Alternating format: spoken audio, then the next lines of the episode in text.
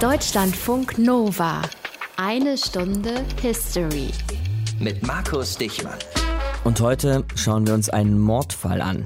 Ein Mordfall im Hunsrück, Rheinland-Pfalz. Ein junger Mann, gerade mal 16 Jahre alt, wird in der Nacht zu grünen Donnerstag unter falschen Vorwänden in ein Haus gelockt, wo seine Mörder schon auf ihn warten. Er wird überwältigt, sie foltern ihn, peinigen ihn zu Tode und entnehmen ihm sein Blut. Ein Ritualmord soll es später heißen. Am nächsten Tag kommt es im gleichen Dorf zu brutalen Racheaktionen. Die Mörder und Verschwörer werden vom Rest des Dorfes gejagt und weitere 26 Menschen kommen ums Leben. Das ist die Geschichte eines Mordes aus dem Jahre 1287. Der Mord an Werner von Oberwesel. Nur, es hat diesen Mord nie gegeben. Zumindest nicht so, wie ich ihn euch eben geschildert habe. Ja, Werner von Oberwesel wurde mit 16 Jahren ermordet, das stimmt. Dass er aber in einen Hinterhalt gelockt wurde, gefoltert wurde, dass sein Blut geopfert wurde, das lässt sich alles nicht beweisen. Genauso wenig wie der entscheidende Punkt an dieser Geschichte, den ich euch bisher verheimlicht habe. Und zwar die Identität der Mörder. Werners Mörder, so war man sich 1287 sicher, sollen Juden gewesen sein. Und die 26 Menschen, die am nächsten Tag aus Rache umgebracht wurden, waren auch Juden. Werners Geschichte erzählt uns eine Menge über das Mittelalter und mal sehen, was sie uns über heute verrät. Eine Stunde History. Aus den prallgefüllten Schatzkammern der Menschheitsgeschichte. Euer D-Radio-Wissenhistoriker Dr. Matthias von Hellfeld. 1287 sind wir heute unterwegs. Grüß dich, Matthias. Hi. Und da wird Werner von Oberwesel umgebracht, 13. Jahrhundert also. Und Juden waren wie eigentlich immer eine Minderheit in Europa. Dominant war die römische Kirche mit einem Papst an der Spitze, der ganz allein derjenige war, der den Menschen in der Welt erklärte, was das bedeutet, ein guter Christ zu sein. Wie machten sie das? Also man muss schon sagen, ziemlich gnadenlos. Es ging nämlich relativ schnell, eine religiös aufgeheizte Stimmung zu erzeugen, wenn es gegen irgendetwas gehen sollte, nicht nur gegen die Juden. Die mittelalterlichen Päpste hatten es hinbekommen, eine Universitas Christiana ins Leben zu rufen, so eine Art europäische Union unter dem Zeichen des Christuskreuzes. Und unter diesem Zeichen wurde im 13. Jahrhundert ziemlich brutal geregelt, wer dazugehörte und wer eben nicht. Beim vierten Laterankonzil im November 1215 wurde unter anderem festgelegt, festgelegt, dass Juden eine besondere Kleidung tragen mussten, damit sich christliche und jüdische Männer und Frauen, Zitat, nicht irrtümlich miteinander einlassen, Zitat. Es war den Juden verboten, sich am Gründonnerstag oder am Karfreitag in der Öffentlichkeit zu zeigen. Das waren die vorweggenommenen Nürnberger Gesetze von 1935, mit hm. denen das NS-Regime das Zusammenleben von sogenannten Ariern mit Juden unter schwere Strafe stellten.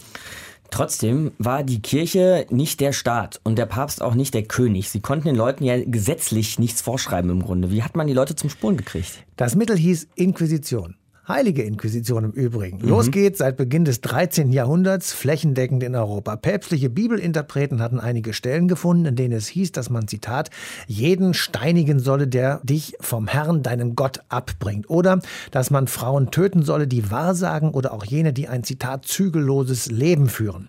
Organisiert wurde die Jagd nach solchen Menschen durch das heilige Offizium, den ein Großinquisitor vorstand, der wiederum eine große Zahl von Inquisitoren unter sich hatte. Und es genügte, dass ein eine Person von einer anderen angezeigt wurde, dann galt die Beweispflicht auf Seiten des Beklagten. Und das war in der Regel eine unlösbare Aufgabe. Hm. Wie liefen so ein Verfahren dann ab?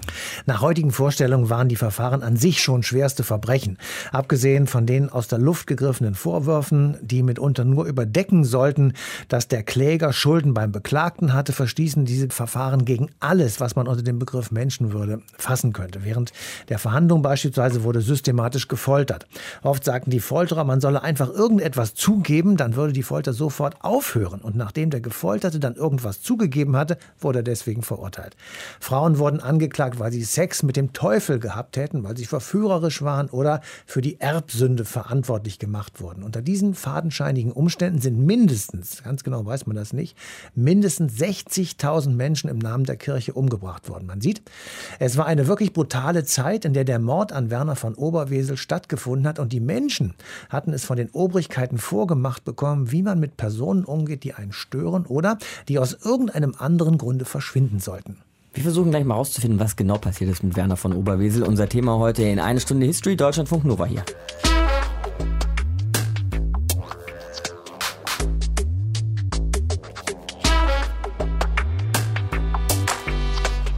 26 Menschen werden innerhalb einer Nacht gelyncht, aber es geht noch weiter. Die nächsten Tage über nämlich sterben entlang des Rheins Dutzende Menschen in Pogromen.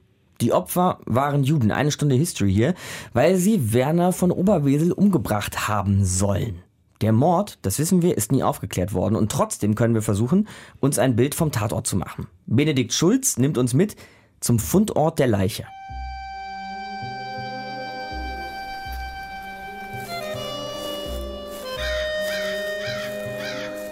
Es war ein warmer Tag, als der Bauer ihn fand. Damals Ende April 1287. Oh, oh, ein, ein Toter! Ein Toter! In Gottes Namen, ein Toter! Das Winsbachtal bei Bacharach. Wie kam der Junge dahin? Wer hat ihn getötet? Und vor allem, wer war er? Kennen Sie den Jungen? Nein, den habe ich noch nie gesehen. Haben ihn ganz schön zugerichtet. Sind das Stichwunden? Sieht ganz so aus. Furchtbar, wer könnte das getan haben? Der Junge lag in unnatürlicher Haltung im Gestrüpp. Abgesehen von den Stichwunden war die Leiche unversehrt. Jemand musste ihn eilig dorthin geworfen haben. Schwer zu sagen, wie viel Zeit seitdem vergangen war. Nun, dann nehmt ihr mit ins Dorf. Irgendwer wird schon wissen, wer das ist. Es folgte die übliche Leichenaufbahrung. Drei Tage lang lag der zerschundene Tote inmitten von Bacharach. Alle Dorfbewohner kamen, um zu gaffen. Was für ein Spektakel. Offenbar stammte der Knabe nicht aus Bacharach selbst. Aber er war kein Unbekannter. Einige meinten, der sei als Tagelöhner schon mal hier gewesen. Sein Name war Werner. Der stammt aus Womrath, ein Tagesmarsch entfernt. Hat sich hier als Tagelöhner durchgeschlagen. Wissen Sie, wo er zuletzt gearbeitet hat? Nein, Herr. Aber ganz sicher nicht in Bacharach. Ich habe ihn hier schon lange nicht mehr gesehen. Vermutlich wäre die Angelegenheit schnell beendet gewesen. Diesen Tagelöhner würde niemand vermissen. Doch am dritten Tag nahm das Unheil seinen Anfang. Was ist hier los? Diese Magd hier kennt den Toten. Nun? Und? Sie sagt, sie weiß, wer ihn getötet hat. Es waren die Juden. Ich habe es gesehen. Sie haben ihn gefoltert, haben ihn an den Füßen aufgehängt und ihn gezwungen, die Hostie freizugeben.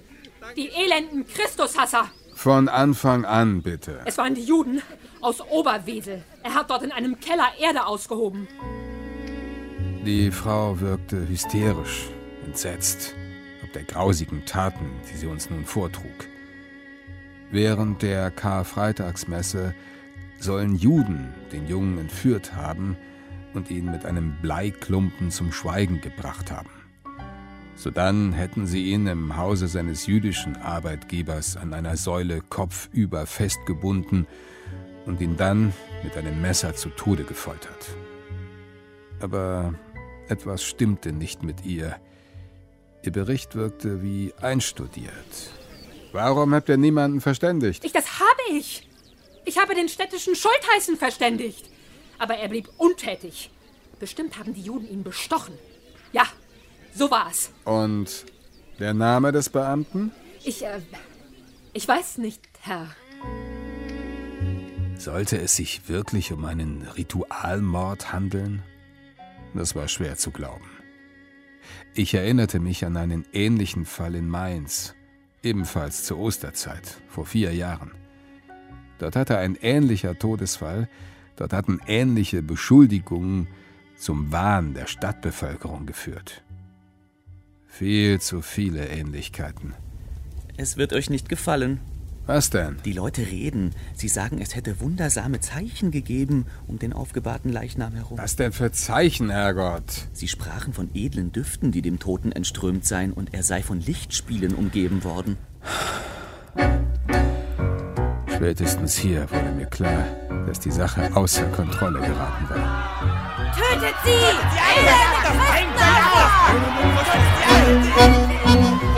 Der Tod des guten Werner von Oberwesel, denn so nannten ihn die Leute inzwischen, löste eine regelrechte Kettenreaktion aus. Tötet sie alle! Bis an den Niederrhein, Hunderte Kilometer entfernt vom stillen Winsbachtal reichte die Gewalt.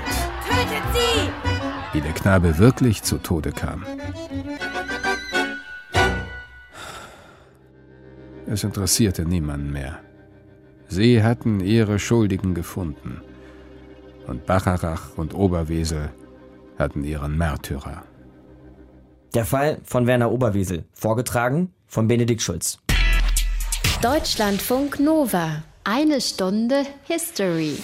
Ermordet 1287. Werner von Oberwesel, unser Thema heute in eine Stunde History. Und etwas zusätzlich Besonderes an diesem jungen Kerl, Matthias, oder eher an seinem Tod, waren nicht nur die Pogrome, die unmittelbar in den Dörfern folgten, sondern dass dieser Tod und die Geschichte drumherum, dass das jahrhundertelang weitererzählt wurde. Ja, man könnte fast sagen, die katholische Kirche hat aus ihm so richtig etwas wie einen Märtyrer gemacht, der von den Juden umgebracht wurde. Das wurde hochstilisiert. Und das, obwohl Kaiser Rudolf I. unmittelbar nach der Tat von den jüdischen Gemeinden Gemeinden angerufen wurde, aus deren Mitte die Opfer des Pogroms, von denen du eben gesprochen hast, stammten. Und er hat die Haltlosigkeit der Vorwürfe gegen die Juden bestätigt. Rudolf erlegte den Tätern eine Geldbuße auf und befahl, den Leichnam Werner von Oberwesels zu verbrennen, um einen Verehrungskult zu verhindern. Wow. Aber die kaiserliche Anweisung wurde missachtet. Mhm. Und stattdessen wurde was gemacht? 1293, also nur sechs Jahre nach dem Mord, wurde die Kunibert-Kapelle in Bacharach umgebaut zu einer Märtyrerkapelle. Sie steht angeblich an der Stelle, an der Werners Leichnam im Rhein angespült wurde. Und wer die Kapelle besuchte, der wurde mit einem Ablass belohnt. Um 1300 entstand dann die Legende, übrigens in drei Sprachen, Deutsch, Niederländisch und Lateinisch, mhm. dass Werner von Oberwesel von den Juden gequält worden sei. Dann ebbte der Kult ein wenig ab und im 15. Jahrhundert wurde er wiederbelebt. 1425 wurde sogar versucht, Werner von Oberwesel heilig zu sprechen. Das gelang aber nicht. Dafür wurden seine Gebeine nach Besançon überführt, was den Kult nach Frankreich brachte. Hm, so kriegt man also einen Kult auch in ein anderes Land. Aber in Deutschland war dann Schluss mit der Geschichte. Könnte man meinen, stimmt aber nicht. Obwohl mhm. die Kapelle in Bacharach im Gefolge des Pfälzischen Erbfolgekrieges 1689 stark beschädigt wurde und obwohl die Gebeine außer Landes waren, zelebrierte die Diözese Trier den Gedenktag immer weiter und das wieder besseren Wissens, denn selbst das ökumenische Heiligenlexikon schreibt, dass Werner nicht von den Juden, umgebracht wurde, sondern einem Sexualverbrechen zum Opfer gefallen war. Durch die falsche Behauptung, die Juden hätten den jungen Mann umgebracht, sollte vermutlich jedenfalls wohl der wahre Täter oder die Täter geschützt werden.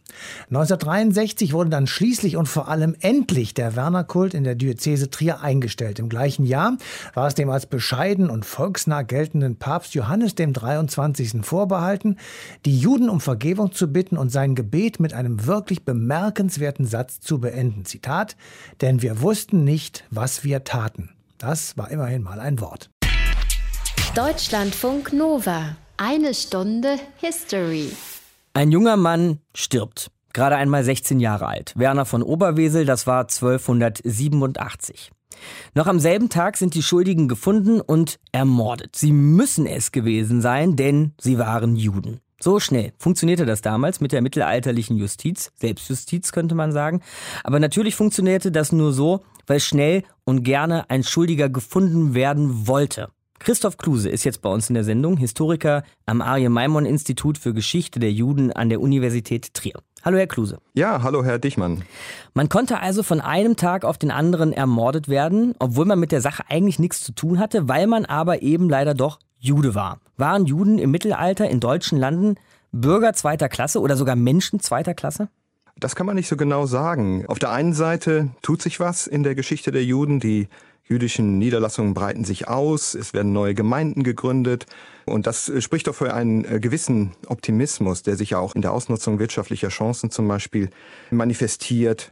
Oder eben in der Bautätigkeit. In Worms hat man 1212, 13 eine Frauensynagoge neben die Synagoge gebaut. Also auch im religiösen Leben passiert einiges. Wir haben wunderbare hebräische illuminierte Handschriften aus dieser Zeit.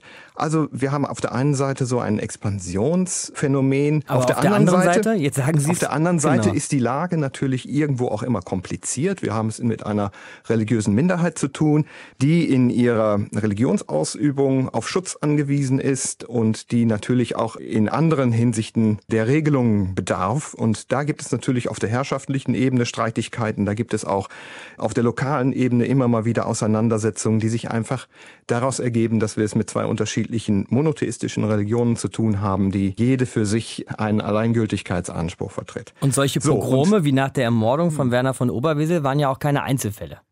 Nein, sie waren es durchaus nicht. Und das ist eben die andere Tendenz, die sich im 13. Jahrhundert abzeichnet. Gerade die Legende oder Fabel vom Ritualmord, diese Erzählung, die sich sozusagen immer wieder einen neuen Tatort, eine neue Bühne sucht, die nimmt im 13. Jahrhundert erschreckend zu. Und in der Mitte des Jahrhunderts setzt es auch im Rheinland ein, dass wir immer mal wieder einen lokalen Pogrom oder eine lokale Ausschreitungen gegen Juden haben mit Begründungen, die eben in dieser religiösen Wahnwelt im Grunde verankert sind, dass hier Juden versuchen, die Passion Christi an unschuldigen Kindern nachzuahmen und neu in Szene zu setzen, dass sie das sozusagen auch regelmäßig machen wollen und dass das ein Teil ihrer Religion ist. Diese Wahnvorstellung ist schon etwas älter, sie nimmt aber gerade in der zweiten Hälfte des 13. Jahrhunderts erschreckende Ausmaße im Rheinland an.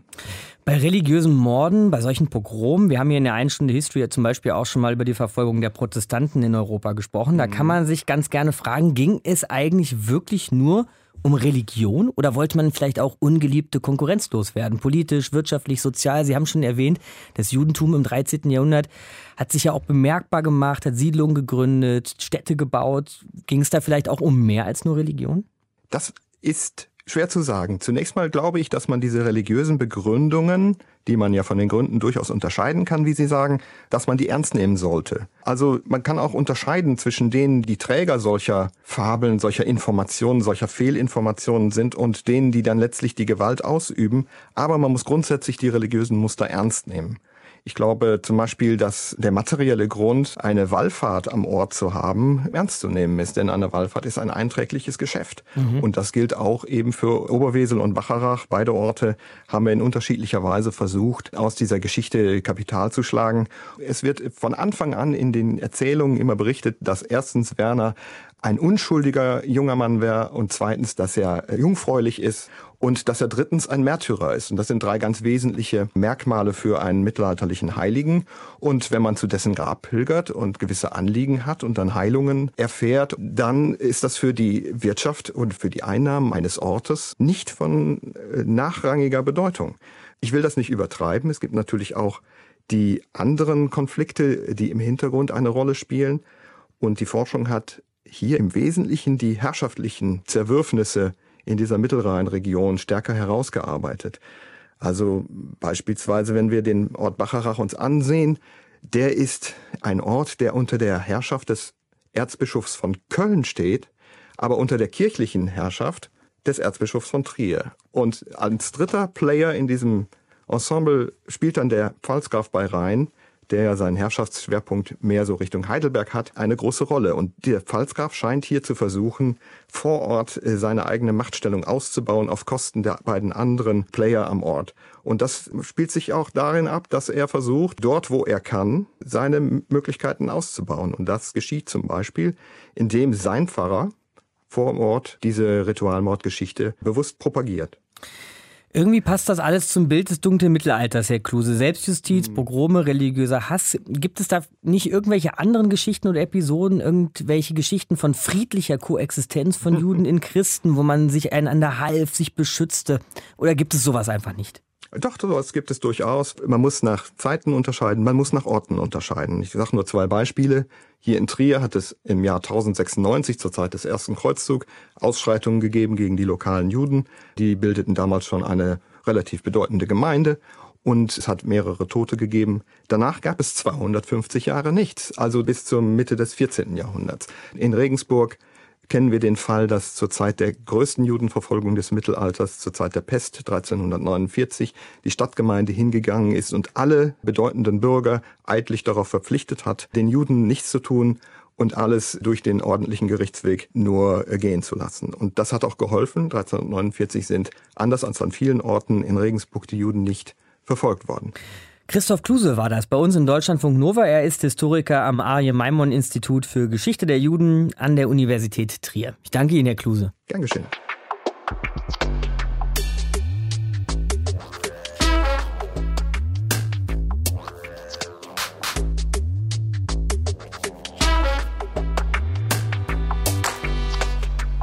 Sie sollen ihn ermordet und sein Blut fürs Pessachfest verwendet haben. Oder aber sie sollen ihn aufgeknüpft haben, an den Füßen aufgehängt, um ihm eine Hostie, die er gerade schlucken wollte, noch aus dem Mund zu stehlen. Sie sind in diesen Horrorstories Juden und er ist Werner von Oberwesel, unser Thema heute in eine Stunde History. Kaum hatte man seine Leiche gefunden, hat man sich wildeste Geschichten einfallen lassen, um Juden als Mörder zu brandmarken. Aber diese Geschichten kamen auch nicht aus dem Nichts. Besprechen wir das mit Dr. Kira Prehn. Sie ist Autorin des Buches Antijüdische Stereotype und Vorurteile im mittelalterlichen Legenden. Hallo, Frau Prehn. Guten Tag, Herr Dichmann. Dass Juden zum Beispiel das Blut eines Christen für eigene religiöse Feste wollten, Frau Prehn, das ist zu der Zeit doch eine recht verbreitete Story zum Beispiel, oder? Auf jeden Fall. Also gerade die Hostienfrevel-Legende und der Vorwurf von Ritualmord, das sind ganz klassische antijüdische Stereotype und Vorurteile, die gerade im Mittelalter sehr stark kursierten. Was wären denn dann so weitere klassische, wenn man so sagen darf, antijüdische Stereotypen? Ja, also in meiner Arbeit habe ich das einmal unter dem Fokus der Darstellungszusammenhänge herausgearbeitet. Das heißt, dass bestimmte Themen immer wieder mit Juden in Verbindung gebracht wurden. Zum Beispiel das welche? War, ja, das war zum einen der ganze Komplex mit dem Geld, also dass Juden als geldgierig, als ähm, habgierig geschildert wurden und alles unternahmen angeblich, um an Geld zu kommen, um speziell an das Geld von Christen zu kommen.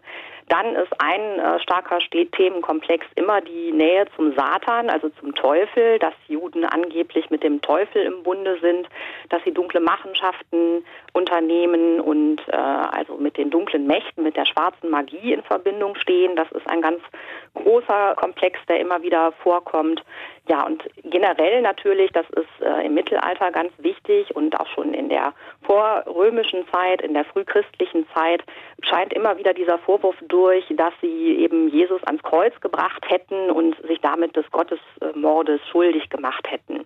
Das ist so der eine Bereich. Und das andere, das sind ähm, eigentlich bestimmte Eigenschaften, die immer wieder dann Juden angeheftet wurden. Das ist so ein ganzer Komplex, der geht über den Vorwurf hinterlistig zu sein, verschlagen zu sein, ähm, äh, verblendet, verstockt zu sein. Das bezieht sich natürlich auf die neuen religiösen, christlichen Ansichten, die die Juden ja ablehnten. Wie kommen Menschen eigentlich auf die Idee, sich gegenseitig solche Geschichten anzudichten? Wie entstehen solche Stereotype?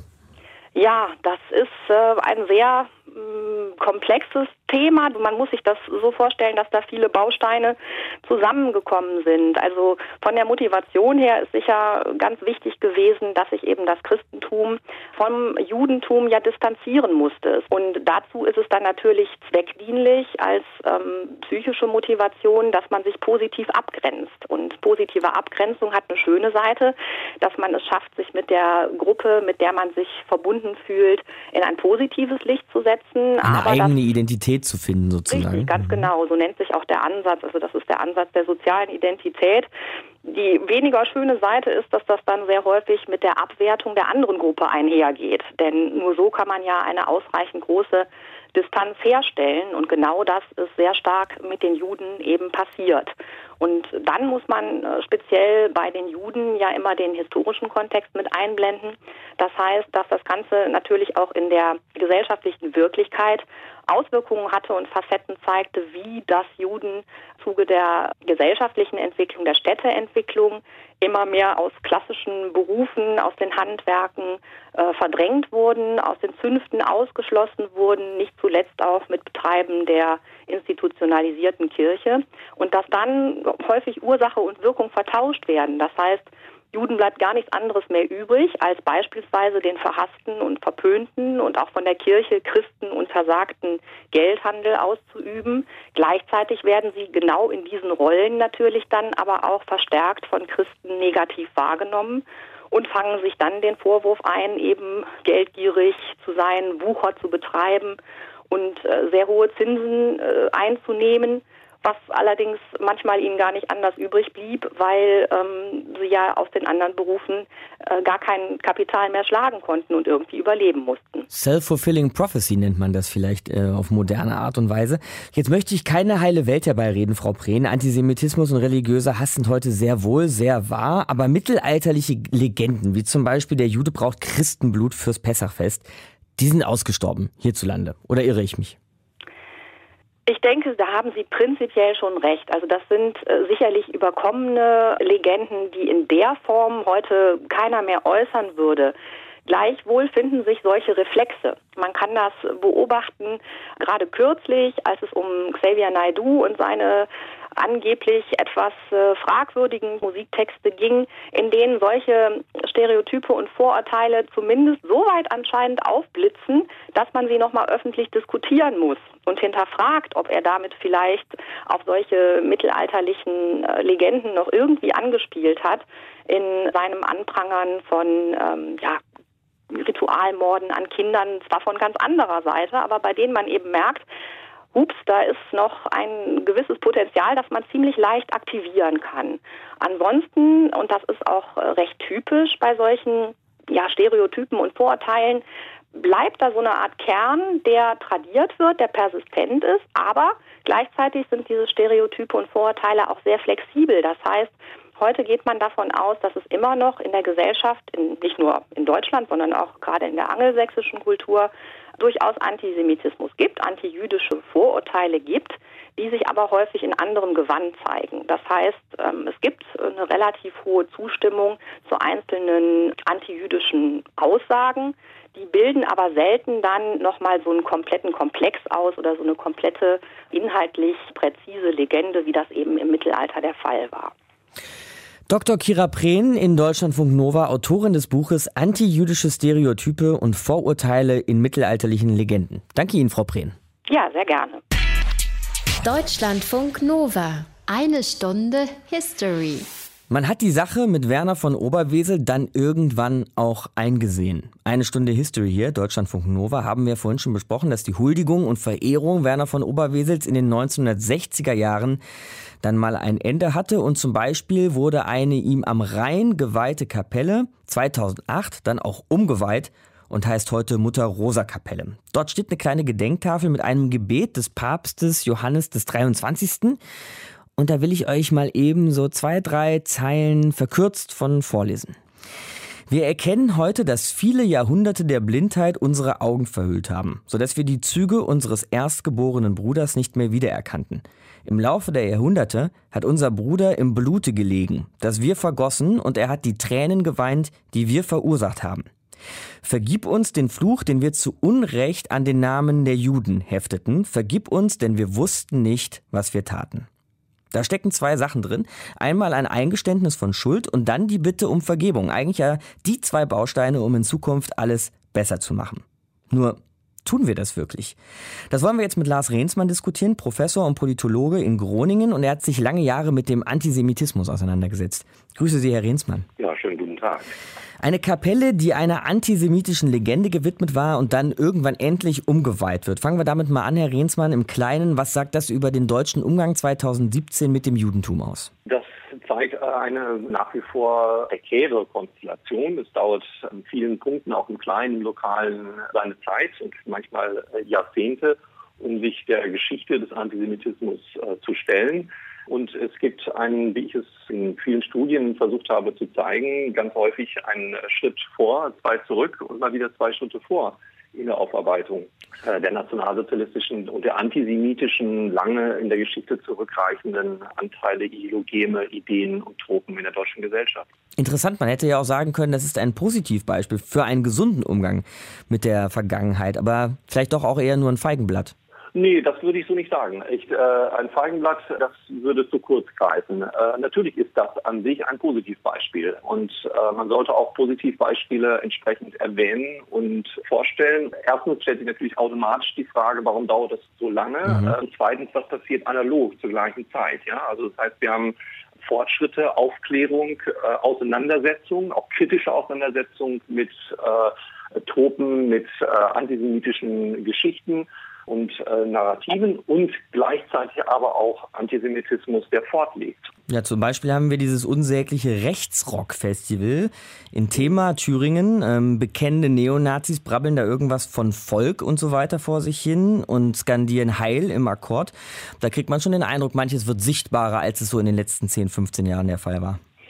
Ja, insgesamt kann man sagen, dass aufgetragen meines Erachtens vor allen Dingen jetzt in den letzten äh, zehn Jahren durch das Erstarken von sozialen Medien und äh, die Ventile, die das die neue politische Kommunikationskultur im Prinzip ermöglicht, jenseits dessen, was öffentlich artikuliert wird in etablierten Medien, dass das eine antisemitische Agitation ermöglicht, verstärkt hat. Der Antisemitismus ist heute viel weniger kodiert, als er noch vor 20 Jahren war, wird viel offener über Juden gehetzt und die Möglichkeiten auch einer strafrechtlichen Sanktionierung äh, gegenüber Volksverhetzungen stoßen auch an ihre Grenzen, wenn das zigtausendfach öffentlich geschieht auf äh, den sozialen Medien wie Facebook oder Twitter. Und wenn wir uns jetzt vor dem Hintergrund nochmal die Geschichte von Werner von Oberwesel anschauen und die anschließenden Pogrome an Juden 1287, besteht aus Ihrer Sicht, Herr Rehnsmann, 2017 die Gefahr von Gewalt gegen Juden in Deutschland? Ja, das denke ich schon. Denn, äh, wie gesagt, der Antisemitismus hat eine vielfältige Präsenz heute und eine immer stärker öffentliche Präsenz und eine auch immer stärker, wie ich gesagt habe, unkodierte Präsenz. Das äh, reicht von rechtsradikalen Neonazis bis hin zur ähm, AfD, die gerade mit ihrem Russland-Kongress alle möglichen antiamerikanischen, antisemitischen Verschwörungen bedient haben. Äh, das hängt wiederum zusammen mit Querfrontbestrebungen, wie wir sie im Kompaktmagazin von Jürgen Elsässer sehen, wo ein Algis Klimaitis von den okkulten Eliten schwafelt, ähm, bis hin zu ähm, den antizionistischen linken BDS-Aktivisten, die zu Judenboykotten aufrufen im öffentlichen Raum. Das sind alles radikale Bestrebungen, äh, aber diese radikalen Bestrebungen finden auch Resonanz in einem Antisemitismus der Mitte, der auch unkodierter auftritt. Wir erinnern uns dort an äh, Jakob Augsteins Reden von der israelischen Regierung, die die Welt am Gängelband äh, vor sich herziehe, vom Gesetz der Rache, das Juden bedienen würden. Das sind alte antisemitische Klischee. Auch die haben sich vielfach überlebt und die finden teilweise Widerhall, wie gesagt, selbst in den etablierten äh, Medien heute. Über den Antisemitismus 2017 war das Lars Rehnsmann, Professor und Politologe aus Groningen. Danke Ihnen, Herr Rehnsmann. Ja, vielen Dank fürs Gespräch. Danke, Herr Dischmann. Deutschlandfunk Nova. Eine Stunde History. Ein junger Mann stirbt, eine antisemitische Legende entsteht. Das war unser Thema heute in eine Stunde History. Aber trotzdem, Matthias, auch wenn wir diese Legende langsam mal begraben oder begraben haben ja auch schon, ja, antisemitische Ausfälle oder Aktionen gibt es natürlich trotzdem immer noch. Wie sollen wir damit umgehen? Naja, also wir sollten sie hart bestrafen und zwar so, wie es das deutsche Gesetz vorsieht. Antisemitische Äußerungen, das Leugnen des Holocaust etwa, all das steht unter Strafe und muss eben entsprechend geahndet werden. Schwieriger wird es mit öffentlich gemachten Vergleichen, die anders gemeint sind, als sie rüberkommen oder die bewusst gesetzt werden, um zu provozieren. Aus den vielen, vielen Beispielen der letzten Jahre, die man so bei Wikipedia finden kann, habe ich eins rausgegriffen. Der jüngst verstorbene Kölner Erzbischof Joachim Kardinal Meissner zog in seiner aller Heiligenpredigt 2009 Parallelen zwischen den Auffassungen von Richard Dawkins, einem britischen Evolutionsbiologen, und denen der Nationalsozialisten, indem er schrieb, Zitat, Ähnlich wie einst die Nationalsozialisten im einzelnen Menschen primär nur den Träger des Erbgutes seiner Rasse sahen, definiert auch der Vorreiter der neuen Gottlosen, der Engländer Richard Dawkins, den Menschen als Zitat Verpackung der allein wichtigen Gene, deren Erhaltung der vorrangige Zweck unseres Daseins sei. Zitat Ende. Und da muss man wohl schon sagen, stand der Topf mit den falschen Vergleichen zu nah am Schreibtisch des Kardinals. Wenn wir schon beim Topf der falschen Vergleiche sind, Matthias, ähm, Antisemitismus wird immer gleich aufs Tableau geholt, wenn Kritik am Staate Israel formuliert wird. Muss man da vorsichtiger sein, also im Umgang äh, mit Israel, als im Umgang mit anderen Staaten? Naja, also Vorsicht bei der Kritik an anderen Staaten äh, muss man immer walten lassen, weil man meistens dort nicht lebt und dann eben auf Informationen von Dritten angewiesen ist. Aber klar ist, die Politik der israelischen Regierung, um jetzt bei diesem Beispiel zu bleiben, kann man natürlich genauso kritisieren wie die jeder anderen Regierung auch. Und speziell die Siedlungspolitik im Rahmen des derzeit brachliegenden Friedensprozesses im Nahen Osten ist ja oft genug Gegenstand von Kritik gewesen und die kann man, wie ich finde, durchaus auch teilen. Auf der anderen Seite aber dürfen wir nicht vergessen, dass Israel in einer wirklich prekären Situation sich befindet, umgeben nämlich von Staaten, die Israel nicht freundlich gesonnen sind, um es mal vorsichtig zu sagen. Der Staat ist einer permanenten Gefahr ausgesetzt, nämlich Raketenangriffen aus eben der unmittelbaren Nachbarschaft. Bei alledem finde ich durchaus beeindruckend, dass in Israel eben immer noch Demokratie und Rechtsstaatlichkeit herrschen, selbst wenn man da die Einschränkung machen kann, dass viele arabische Israelis sich als Bürger zweiter Klasse fühlen. Das war die eine Stunde History für diese Woche. Werner von Oberwesel. Ein Mord und die daraus entstandene Legende waren unser Thema. Danke dir, Matthias. Alle Folgen von Eine Stunde History kriegt ihr übrigens auf deutschlandfunknova.de oder wo auch immer ihr sonst Podcasts euch organisiert. Vielleicht iTunes oder Spotify. Markus Dichmann, mein Name. Euch eine schöne Woche. Macht's gut. Ciao. Deutschlandfunk Nova. Eine Stunde History. Jeden Sonntag um 19 Uhr. Mehr auf deutschlandfunknova.de.